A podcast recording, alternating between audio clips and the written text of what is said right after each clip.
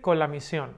Estamos en la ruta, en las cuatro estaciones, y estamos en el Evangelio de Mateo, y hemos dejado atrás el primer discurso, la mejor predicación de todas, el mejor sermón de la historia, el sermón del monte. Y ahora vamos a ir a la segunda sección didáctica del Evangelio de Mateo, que se conoce como ah, el discurso de la misión, el discurso misionero, el discurso de aquellos que van a ir, cuáles son las instrucciones que debemos cumplir. Y está enmarcado en el capítulo 10, desde el versículo 5 hasta ah, el final del capítulo 10 o el primer versículo del versículo 11. Fijaros el marco que nos pone Mateo. Dice el versículo 5, a estos 12, que acaba de mencionar en versículos anteriores, a estos 12 envió Jesús y les dio instrucciones diciendo, y le da unas instrucciones. Y termina eh, el capítulo 11, versículo 1, dice, cuando Jesús terminó de dar instrucciones a sus doce discípulos,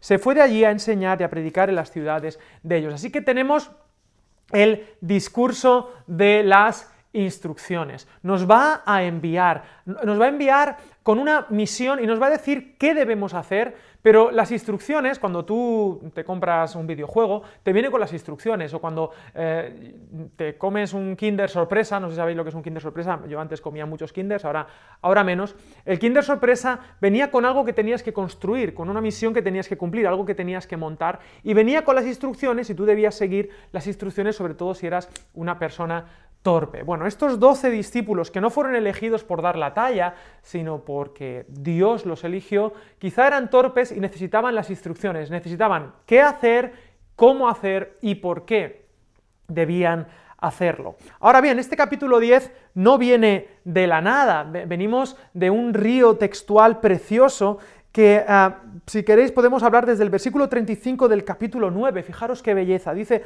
recorría Jesús todas las ciudades y aldeas, enseñando en las sinagogas de ellos, predicando el Evangelio del reino y sanando toda enfermedad y toda dolencia en el pueblo. Es decir, Jesús, él solo, iba con gente acompañándole, pero el que cumplía la misión era él solo y hacía dos cosas. Predicaba el Evangelio del reino y sanaba toda enfermedad y toda dolencia. Lo hacía él, pero veía que le desbordaba el trabajo. Al ver las multitudes, versículo 36, tuvo compasión de ellas porque estaban desamparadas, extasiadas, estaban, estaban que ya no podían, no podían, no podían mar, estaban cansadas y dispersas como ovejas que no tienen pastor. La mirada de Jesús siempre es una mirada compasiva. Cuando Jesús ve la sociedad, cuando Jesús ve las ciudades, las aldeas, las sinagogas donde entraba, y él veía a la gente, ¿qué es lo que veía? Veía gente con necesidad. No veía necesariamente pecadores que necesitaban el arrepentimiento en este sentido ah, del siglo XIX, ¿no? de, de darse latigazos en la espalda. Veía gente que necesitaba compasión. En palabras Ah, de Mateo que no tienen pastor. Gente que aunque no lo sabe, necesita ser cuidada. En estos momentos de pandemia nos hemos dado cuenta de que todos, todos, aunque seamos He-Man, Superman o Iron Man, necesitamos ser cuidados. Necesitamos un pastor, alguien que nos guíe, alguien que nos consuele, alguien que nos muestre verdes pastos, alguien que nos cargue cuando estamos cansados, alguien que en definitiva nos pastoree. Tienes a alguien que pastorea tu vida, tienes el Espíritu Santo guiándote e inspirándote, desamparadas y dispersas, como ovejas que no tienen pastor. Así ve Dios nuestra sociedad, nuestra ciudad, así ve Dios nuestra comunidad valenciana, nuestro país, nuestro planeta, como un lugar que necesita cuidados y ser pastoreados. Entonces, ¿Qué es lo que dijo a sus discípulos? A la verdad la mies es mucha, hay mucho trabajo, pero los obreros pocos. Rogad pues al Señor de la mies que envíe obreros a su mies, que envíe obreros a cumplir con la misión, que oremos, que le pidamos al Señor, Señor, por favor, envíanos, por favor, danos las instrucciones, por favor, dinos para dónde tenemos que ir y qué es lo que tenemos que hacer. Y entonces, en ese contexto, elige a los doce discípulos, como te eligió a ti. Y eh, unas palabras eh, pastorales en este momento. Nos sentimos desbordados por el trabajo, nos hemos enfermado, eh, hemos parado, hemos dejado de congregarnos, luego hemos vuelto al cine, hemos, hemos vuelto, cuando ha vuelto la, la, ola, hemos vuelto a parar y muchas veces no tenemos el control, nos sentimos desbordados como Jesús, nos sentimos que no, que no damos la talla, que no vamos a poder eh, eh, enfrentar este reto.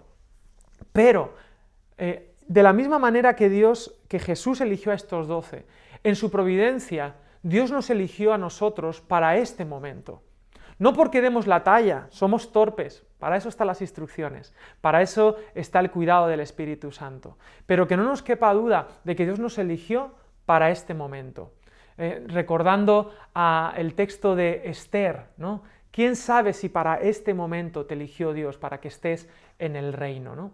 Así que eh, aunque nos sintamos desbordados, aunque pensemos que no damos la talla, es verdad, no damos la talla, pero vivamos en la paradoja de que Él nos ha elegido. Y entonces comienza la predicación. Ahora sí, dice el, versículo 5, a estos doce envió Jesús y les dio instrucciones diciendo, por camino de gentiles no vayáis y en ciudad de samaritanos no entréis, sino ir antes a las ovejas perdidas de la casa de Israel, y yendo, predicad diciendo, el reino de los cielos se ha acercado, sanad enfermos, limpiad leprosos, resucitad muertos, echad fuera demonios, de gracia recibisteis, dad de gracia. En primer lugar, nos encontramos que Jesús, el primer punto que quiero que se quede anclado en nuestras mentes, nos encontramos a Jesús siendo muy claro, dando una misión específica. En este caso dice, mira, no, no tengáis una mente dispersa, focalizaos, vamos a Israel, no vamos a entrar por caminos de gentiles, no vamos a ir a ciudades samaritanos. Y esto no es un absoluto, es algo concreto para este momento, porque efectivamente Jesús en Juan capítulo 4, ¿dónde va a ir? Va a ir a Samaria, va a conocer a la mujer samaritana, también va a ir por camino de gentiles, va a hablar eh, en Decápolis, pero en este momento le está diciendo, tened una misión concreta, una misión con rostro. Y como iglesia solemos tener la tentación de lo universal, de lo general. ¿A qué te ha llamado Dios? No, a las naciones. Es súper evangélico escuchar eso. No, Dios me ha enviado a las naciones. Bueno, un momento. ¿A qué nación? Y dentro de esa nación, ¿a qué ciudad? ¿A qué aldea? O más concretamente, ¿a qué casa? Nombres y apellidos de tu misión. Yo por eso estoy enamorado de los responsables de mesa, porque conocen los nombres de su misión, conocen lo concreto. No, yo quiero acabar con la pobreza. No, no, yo quiero ayudar a los pobres con nombres y apellidos. Por eso estoy enamorado del ministerio de bondad, porque le ponen rostro a la misión. Me encanta el póster que hemos utilizado para la publicidad de Instagram de esta predicación, que hemos puesto el famoso póster de salvar al soldado Ryan. En mitad de la Segunda Guerra Mundial hay un grupo de gente capitaneada por Tom Hanks que tienen una misión, una misión, y es salvar al soldado Ryan. Jesús es el Dios de lo concreto. ¿Cuál es la misión a la que te ha llamado Dios? ¿Por qué Dios te ha cableado de esa manera? ¿Por qué Dios te ha dado esas herramientas, esos dones y esos talentos y esas circunstancias en las que estás hoy en día, esas fortalezas y esas debilidades? ¿Cuál es tu misión?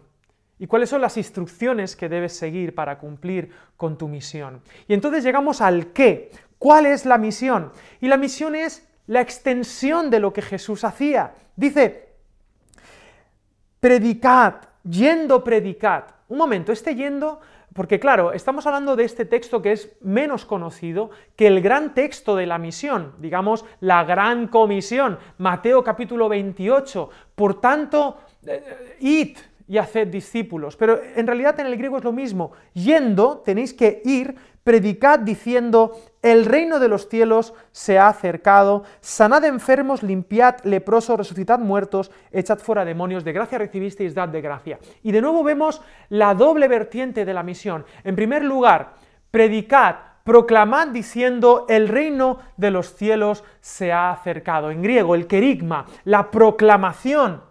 Una cosa, no somos, no somos eh, eh, eh, maestros en este sentido de, de que debemos tenerlo todo súper claro. Somos proclamadores, somos testigos de ese reino, testigos de la resurrección. En este texto, todavía Jesús no ha resucitado. Por lo tanto, vamos a tener que hacer una pausa en este momento ah, para comprender bien lo que está pasando con este proyecto, porque es un proyecto previo a la resurrección, pero donde ya Jesús quiere transformar la sociedad. Nosotros somos testigos del reino y posteriormente seremos testigos de la resurrección. La gente que Dios envía, los discípulos que Dios envía, son proclamadores. Debemos predicar el reino. ¿Y qué es el reino? El reino hoy es el rey. El reino es Jesús, la transformación interna, el perdón de pecados, la resurrección, la cruz como eje central de nuestra vida y como única esperanza que tiene el ser humano. Pero no podemos quedarnos ahí. Me encanta la segunda parte y los verbos. Mirad, sanad, limpiad, resucitad, exorcizar, regalar. De gracia recibisteis, dad de gracia. Los voy a repetir. Sanar, limpiar, resucitar, exorcizar o expulsar demonios y regalar. Fijaros qué, qué belleza. En una sociedad que enferma, una sociedad que enferma el alma, que tiene a personas empobrecidas por los bienes que posee, una sociedad que no limpia, que ensucia el corazón, una sociedad que mata, no que resucita, que mata sueños, que destruye proyectos, familias, que posee que, posee las mentes, una sociedad que, que te vende ídolos, que terminan controlando tu voluntad, y una sociedad que te cobra.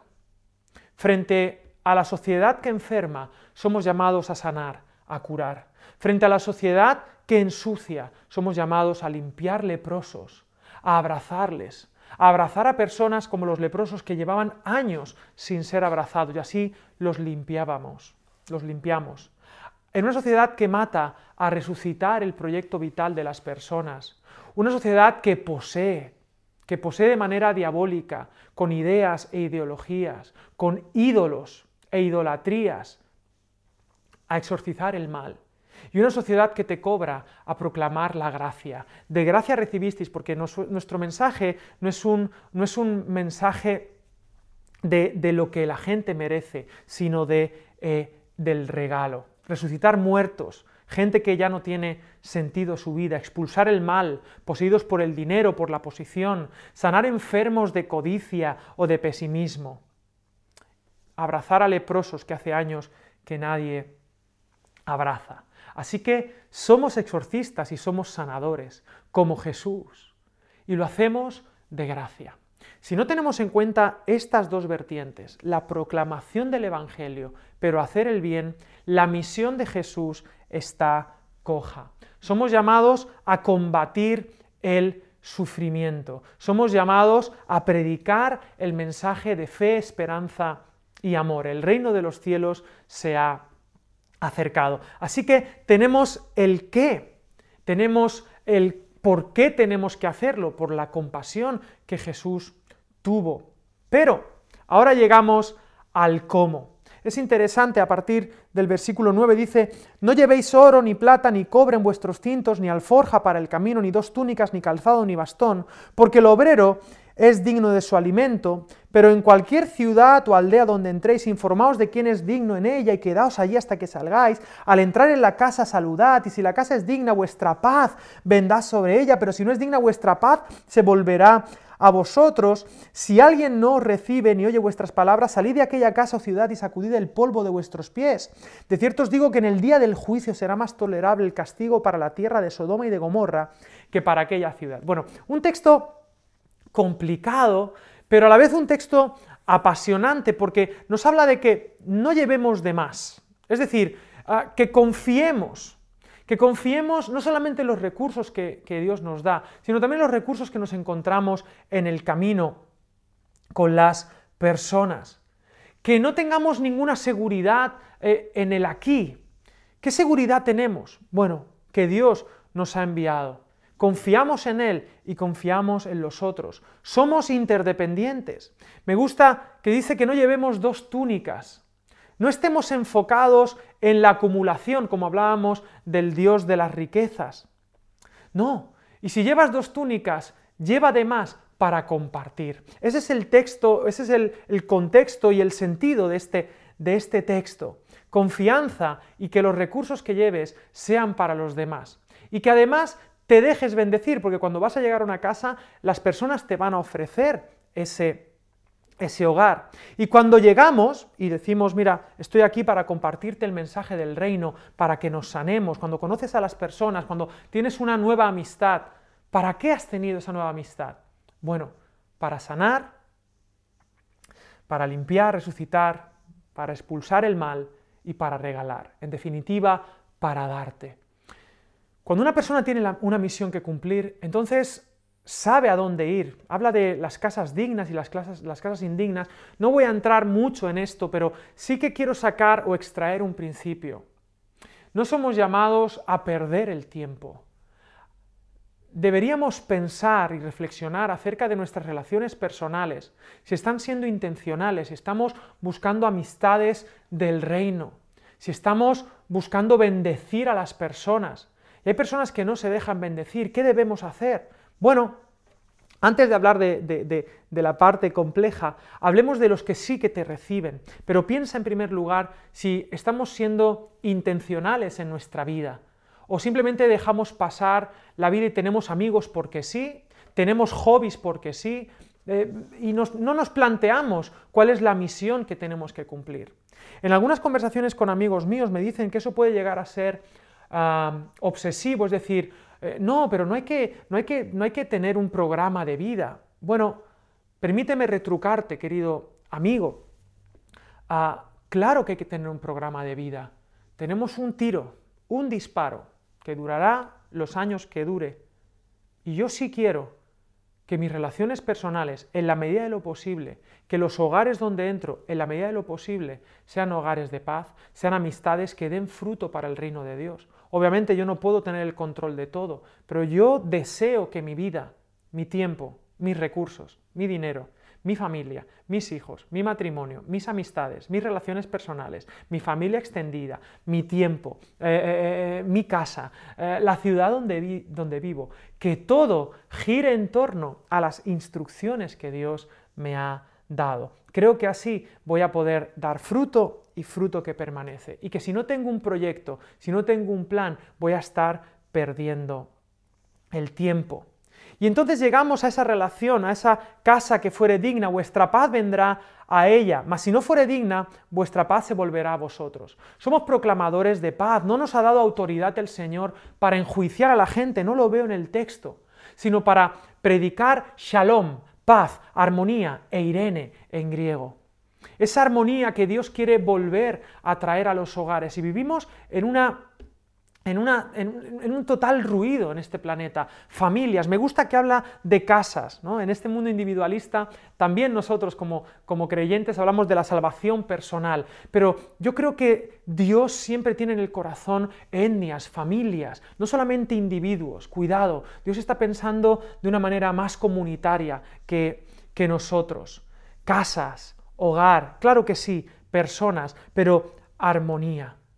Nuestro mensaje no es de salvación para el cielo. Aquí no había ese mensaje en el capítulo 10. Luego traeremos luz, como he dicho, desde la resurrección. Pero cuidado, en este primer proyecto de Jesús, de lo concreto, quiere traer ya la gracia, la irrupción de la gracia al hoy. Nosotros no predicamos vete para el cielo. Nuestra misión no es solamente vamos a llenar el cielo de almas, de personas. Claro que no. Eso es un aspecto de la salvación, pero no está completo. La salvación integral, la salvación a la que la comunidad cristiana valiente está llamada, es a lo que nos ha dado autoridad es para sanar, limpiar, resucitar, exorcizar y regalar nuestra vida, traer la gracia, la irrupción de la gracia en el hoy. Qué mensaje tan precioso en estos momentos de necesidad, donde somos llamados a sanar, a acompañar. Y yo sé que tú también necesitas eso. Esto es precioso porque, porque estamos en misión no porque demos la talla como estos doce, sino que la misión es sanadora para mí. La misión me va a sanar a mí también. Me voy a sentir acompañado por otros. En mi casa también van a entrar personas que me van a sanar. A mi vida van a llegar personas que me van a limpiar, me van a abrazar, me van a aceptar, me van a resucitar, van a expulsar de mí ideas equivocadas, se van a regalar a mí. Qué contexto tan precioso al que el Señor nos invita. Pero no todo es bonito. Y si alguno no recibiere, ni oyere vuestras palabras, salid de aquella casa o ciudad y sacudid el polvo de vuestros pies. Luego van a venir versículos muy duros que, que, tienen que ver con la persecución, cuando dice, yo os envío como a ovejas en medio de lobos, sed pues prudentes como serpientes y sencillos como palomas. Pero antes de entrar aquí de las serpientes, las palomas, dice, sacudid el polvo de vuestros pies. Queridos, estamos en una misión, predicar el Evangelio, predicar el reino de Dios, sanar, somos llamados a curar, es la autoridad que Dios nos ha dado, curar a la gente. Pero contemos con el rechazo, contemos con el fracaso, contemos con que hay personas que no van a escucharnos, que de hecho van a ser confrontadoras a este mensaje. Y no tenemos que sentirnos mal ni guardarles rencor. No tenemos que arrastrar el polvo que acumulemos de esas, de esas experiencias. Y todos hemos tenido experiencias de rechazo. Pero Dios aquí nos está invitando a, oye, no, no, te lleves nada de, esas, de, de esa suciedad. El rechazo no es para ti, finalmente va a decir, es a mí al que reciben o es a mí al que rechazan. El que a vosotros recibe, versículo 40, ya casi al final, a mí me recibe y el que me recibe a mí, recibe al que me envió. En definitiva, somos representantes del Padre. Es al Padre al que están rechazando. Así que por eso yo, a, la luz de este texto, me di cuenta de que no puedo estar perdiendo el tiempo con rencores del ayer. No puedo estar perdiendo el tiempo con amistades infructuosas que ya por años me di cuenta de que, bueno, y, dejarlo en las manos de Dios, uno nunca debe tirar la toalla, pero recordad el primer principio que, que he compartido. Dios es el Dios de lo concreto. ¿Cuál es tu misión? No, la paz mundial, no. ¿La paz de quién? El shalom de qué casa es tu misión. Contemos con el fracaso y con el rechazo y no nos hagamos heridas en el corazón. Jesús no nos va a vender el exitismo occidental. Jesús no nos va a decir, como muchos predicadores, ah, sí, Dios va a multiplicar y Dios... No. De hecho, quiero deciros algo. Este proyecto del capítulo 10, que Mateo recupera, que Mateo ya, ya en el año 85 o en el año en que, se escribiera este, este Evangelio, eh, eh, ya hay la resurrección, ya hay una iglesia eh, en el siglo I que se está extendiendo por, por Europa. Pero él quiere recuperar esta misión, pero quiero deciros algo, esta misión va a fracasar. Esta misión va a ser rechazada. La cruz de Jesús va a representar el fracaso de esta misión. Y esta misión va a tener que resucitar, pero sigue estando vigente. Así que contemos con el rechazo. Contemos con que no todo el mundo va a recibir esto. He aquí, yo os envío como ovejas en medio de lobos. Sed pues prudentes, versículo 16, como serpientes y sencillos como palomas. Lobos. Lobos, otra manera de sentir, de pensar, de hablar, de enfrentar la vida. Personas con otra naturaleza. Claro que somos llamados a identificarnos y a sentir compasión, pero contemos con que las personas que no tienen al Señor, bueno, Jesús eh, nos dice que necesitamos nacer de nuevo tener otra naturaleza. Es interesante que yo siempre digo que esta misión es una misión suicida, porque fíjate lo que hace el Señor conmigo. Yo era un lobo, ¿no? porque sin Jesús somos lobos. Y entonces Él nos da una nueva naturaleza y nos convierte en ovejas. Y nos dice, y ahora que eres oveja, vete a por los lobos. Es decir, ahora que he cambiado tu, cosmovisión, ahora que he cambiado tu naturaleza, tu manera de enfrentar la vida, ya no como un lobo, sino como una oveja que depende de otro, ahora ve a predicar a los lobos. Jesús, no me hagas esto, déjame como lobo y así yo como lobo iré y le predicaré a otros lobos. No, así no es. Yo quiero enviarte sabiendo que tú eres insuficiente, pero que conmigo vas a poder transformar a los lobos. Y se habla mucho de los lobos, cuidaos de los lobos, y es verdad, pero no debemos olvidar que un lobo, al fin y al cabo, también es una oveja perdida. Y nosotros no sabemos quién es quién, es quién no tenemos esa, esa visión y esa autoridad. Nos protegeremos de lobos, de falsos maestros, sí, pero en este contexto Él nos envía como ovejas en medio de lobos. Pero sin duda también nos invita a transformar a esos lobos, a tener esperanza, a entrar en las casas, a transformar la vida de las personas, la naturaleza de la gente. Sed pues prudentes como serpientes y sencillos como palomas. Debemos ser sencillos como palomas. La sencillez, no, no tener doblez en el sentir, de, no, ir con agendas, agendas ocultas. Pureza, sin doblez, sin mentira. A veces parecemos tontos, pero la gente se da cuenta. Yo más de una vez, cuando me he encontrado en contextos con gente no creyente que ve comunidad cristiana, que ve amistades cristianas, dicen, es que veo, dicen, veo en vosotros sencillez, en vuestra mirada, veo cómo, cómo, cómo os amáis de una manera diferente, con esa sencillez de un niño, ¿no? Pero eso no está reñido con ser serpientes. ¿no? La serpiente siempre ha sido un animal que asociamos con el mal, pero no, también es un animal de salvación en el contexto de Moisés. Y de hecho, si lees Juan 3:16 y lees el 14 y el 15, dice como la serpiente, así Jesús, ¿no? La serpiente eh, también es un símbolo de sabiduría, de ser flexible, de ser prudente. Debemos ser prudentes, debemos ser eh, sensibles a, las necesidades de la gente, saber cómo entrar a las personas, qué decir y, no, y, qué no decir. A veces eh, hemos sido tan sencillos que hemos sido simplones. Y en nuestra predicación, una palabra ha podido ser un impedimento para que alguien pueda acercarse a la conversión. Que Dios nos dé la astucia de esas serpientes para saber qué decir y qué no decir.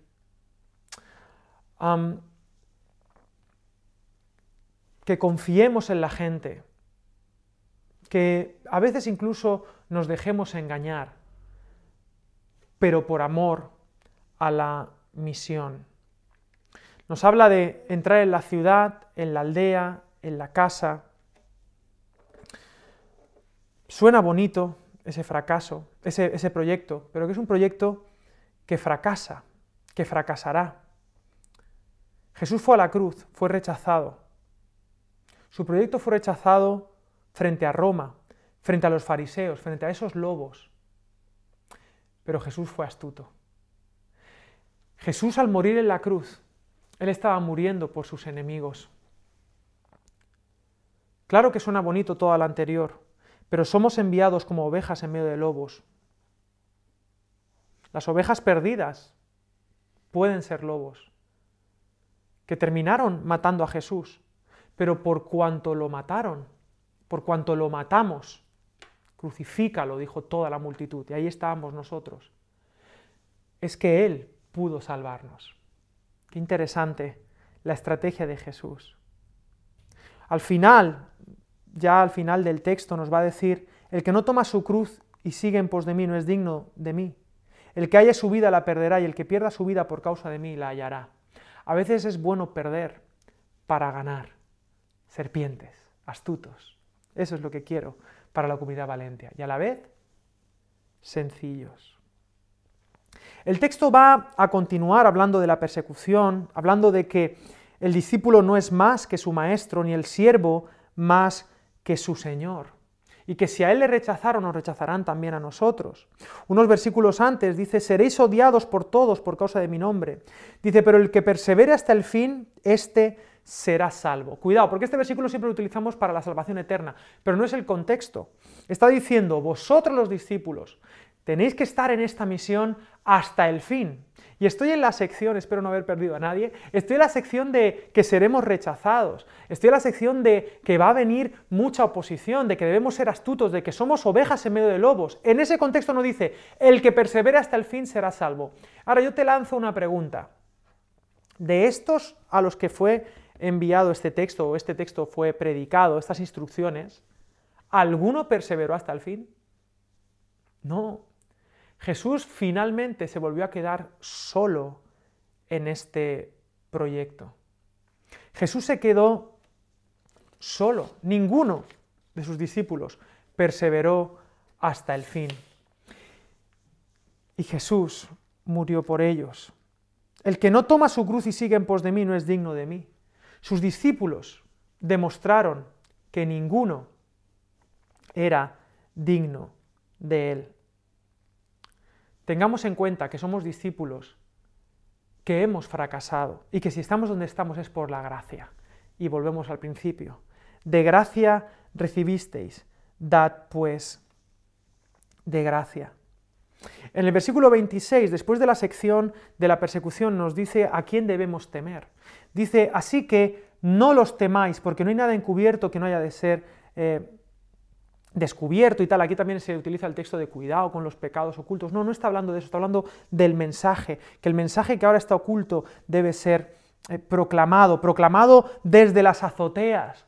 La iglesia, mucha gente dice, no, haz el bien, y no mires a quién dice el refrán, haz el bien y si es necesario, o sea, predica. No, no, no, no, no, cuidado con eso. Hay muchas asociaciones, muchas organizaciones cristianas que quieren ocultar que son cristianos para luego decir, eh, lo hago porque soy cristiano. No, queridos, aquí hay que ir de frente. Yo lo que hago no lo hago porque soy digno.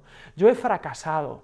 Yo no lo hago porque soy mejor que nadie. Yo soy malo. Yo era un lobo. Pero lo que hago lo hago en el nombre de Jesús porque Él me transformó.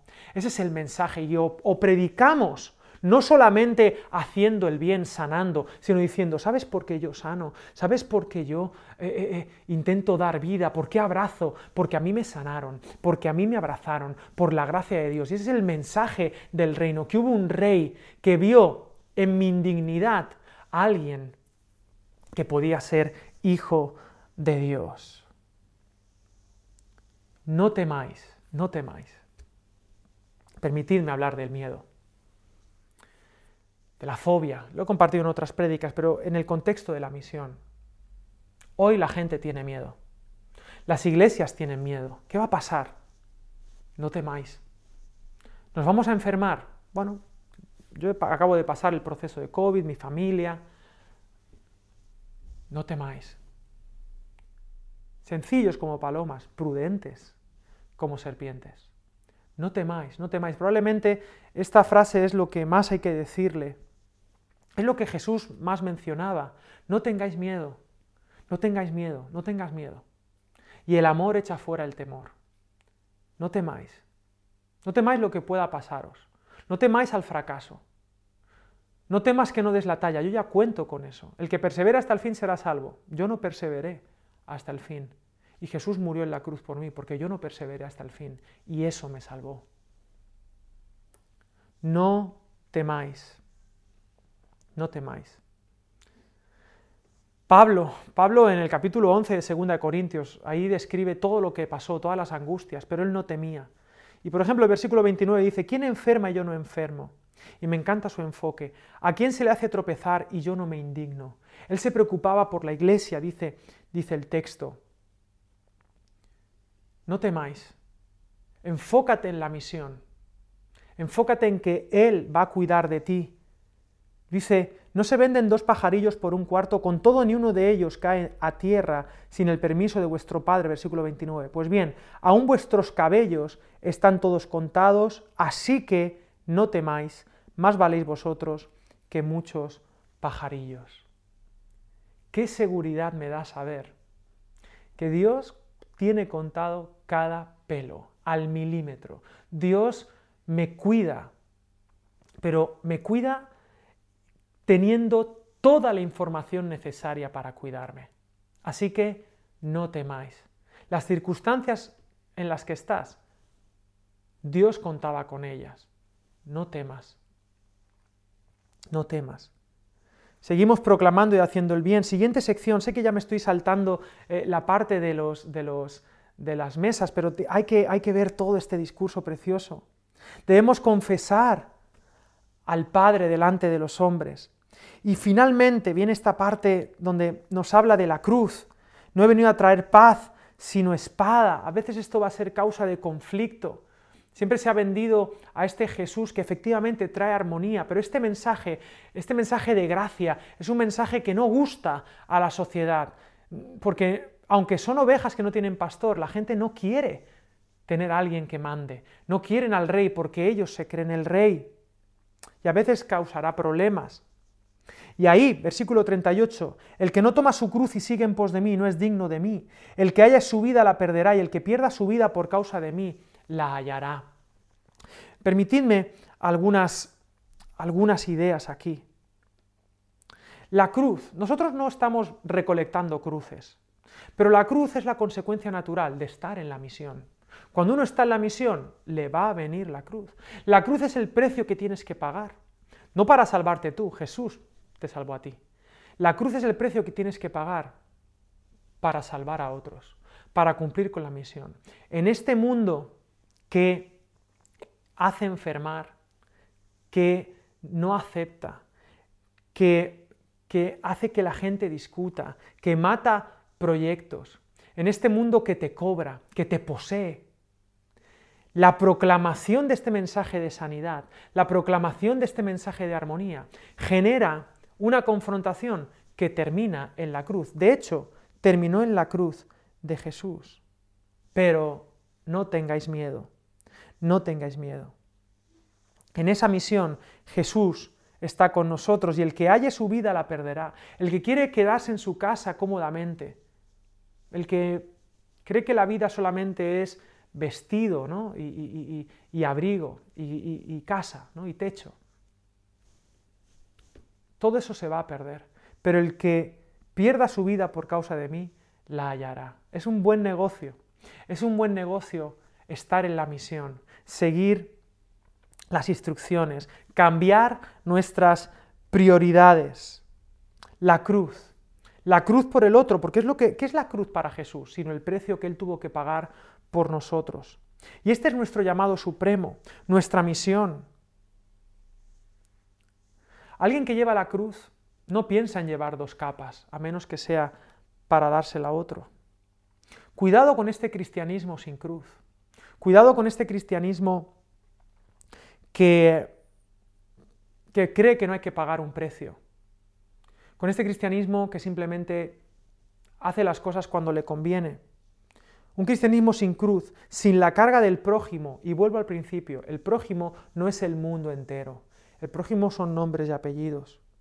Un cristianismo sin cruz no es cristianismo, porque no es misión, y Cristo significa, Cristo es Mesías, Mesías, el enviado, el ungido. Cristo es misión. La misión de Jesús es la nuestra. ¿Sabéis qué hizo Jesús? Él tomó nuestros pecados. Él entró en nuestra casa, en nuestro hogar. Él creía que éramos dignos, aunque somos indignos, y dijo paz, shalom, armonía. Quiero traer armonía a tu casa. Y podemos rechazarle. Quizá tú no eres creyente y Jesús quiere entrar en tu casa y Él te dice, shalom, lo que quiero traer es paz y armonía. Lo que quiero es sanarte. Lo que quiero es limpiarte, resucitarte, exorcizarte, regalarte la vida. Si tú le rechazas, Él es un caballero y Él no le va a doler, no va a guardarte rencor. Pero si lo aceptas, Él va a darte su paz. Si no, Él se quedará con la paz. Y ese es nuestro llamado también, proclamar el reino y proclamar esa paz. Y termina el texto con las recompensas. Porque claro, si no se queda esto muy oscuro. El que a vosotros recibe, a mí me recibe, versículo 40, y el que a mí me recibe, recibe al que me envió. Y termina el último versículo, 42. Y cualquiera que dé a uno de estos pequeños un vaso de agua, fría solamente, por cuanto es discípulo, de cierto os digo que no perderá su recompensa. Dios, que tiene contado cada pelo de tu cabeza, si es que tienes pelo, y algunos, a, Dios algunos le da más faena que otros. Eh, Dios que tiene todo bajo control, Dios también tiene recompensa. Dios también quiere recibirte en su reino cuando la misión haya, haya, terminado. Él quiere recibirte con un abrazo, con la recompensa de Él mismo. Si le das un vaso de agua a uno de estos pequeños, hay recompensa. Este es el gran texto que, que es un reto para todos nosotros y sobre todo ahora en esos momentos donde parece que todos debemos estar cuidándonos de nosotros mismos. Pero no temáis, confesemos al Padre, confiemos en Él y sanémonos en la misión. Jesús murió por ti en la cruz, Él cumplió con la misión, Él fue rechazado, pero resucitó.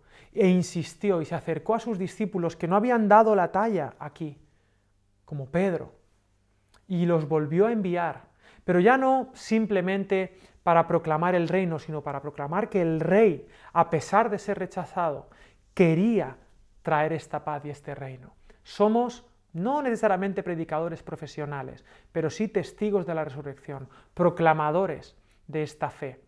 Pero no solamente proclamamos, sino que también hacemos el bien, sanamos, abrazamos, curamos, limpiamos. Permitimos que el Espíritu Santo haga su trabajo, que es convencer de pecado, justicia y juicio, pero nuestro trabajo es proclamar al Rey y sanar a los enfermos. Te quiero dejar con un reto. ¿Cuáles son tus instrucciones? Después de este texto, después de haber expuesto el capítulo 10, el segundo discurso de Mateo, ¿cuáles son las instrucciones que Dios te está dando a ti, que eres un discípulo de Jesús? ¿Y en qué medida estás obedeciendo esas instrucciones? Yo quiero animarte a que entres en este fluir del proyecto de Jesús, para que puedas cumplir con la misión. Quiero invitarte a que seas un factor de bendición para otros. Esa es tu misión. Y que encuentres el cómo. ¿Cómo puedes compartir esa gracia sanadora? Esa gracia que tú has recibido, ¿cómo puedes darla para los otros? No intentes guardar tu vida. Intenta dar tu vida a los demás de la misma manera que Jesús se dio a ti. Jesús murió por ti, Jesús murió por mí, así que todos viviremos para Él. ¿Cómo podemos servir a Dios? Sirviendo a los demás, yendo a por los demás. Que como comunidad cristiana Valentia, en estos momentos de incertidumbre, de enfermedad, de dolor, seamos una comunidad donde traigamos seguridad en el amor del Señor, donde traigamos consuelo en el dolor, donde traigamos sanidad y abracemos a las personas que están solas. Que Dios os bendiga muchísimo, que podamos disfrutar de la misión que nos ha tocado cumplir y que lo hagamos juntos.